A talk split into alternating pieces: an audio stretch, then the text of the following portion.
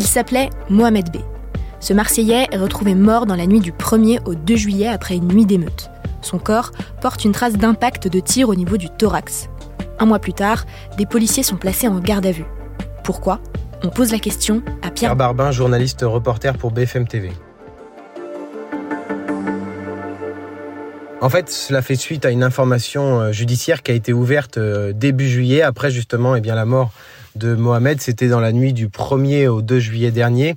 Il faut bien comprendre le contexte à ce moment-là. La ville de Marseille est le théâtre euh, d'émeutes et de nombreux pillages. Et donc, euh, le ministère de l'Intérieur décide, pour tenter d'apaiser la situation, d'envoyer le raid sur place. Mais cette nuit-là, eh bien, un homme est retrouvé euh, mort des suites d'un arrêt cardiaque. Courlieto, c'est dans le centre-ville de Marseille. Il y a donc eu une enquête pendant près d'un mois qui a été confiée à la police judiciaire ainsi qu'à l'IGPN, qui est la police des polices, ce qui a donc conduit à la garde à vue de ces cinq euh, policiers du raid qui a débuté euh, mardi matin. Qu'est-ce qu'on sait de la victime?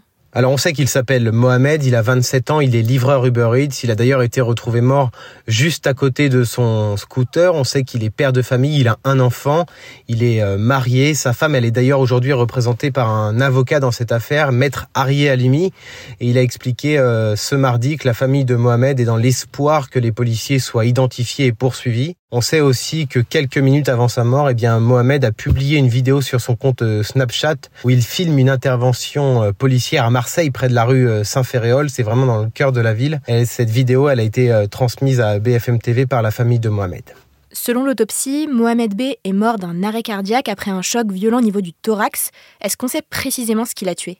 Alors pour bien expliquer, il y a eu une autopsie qui a été effectuée pour comprendre les circonstances de sa mort. Et trois jours après le décès de Mohamed, eh bien le parquet de Marseille a expliqué qu'il était probable que le décès suite à un arrêt cardiaque ait été causé par un choc violent au niveau du thorax suite à un tir de projectile de type euh, flashball. C'est donc pour comprendre les circonstances exactes de sa mort qu'une vingtaine de policiers du RAID ont été entendus dans les locaux de l'IGPN à Marseille.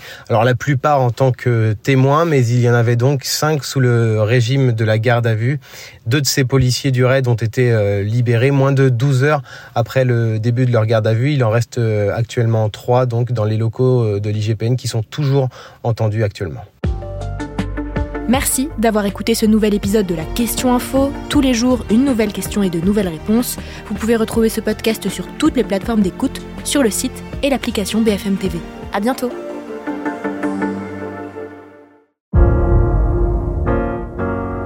Vous avez aimé écouter la question info? Alors découvrez le titre à la une, le nouveau podcast quotidien de BFM TV. Les grands récits de l'actualité, des témoignages intimes, c'est tous les soirs sur vos plateformes préférées. À bientôt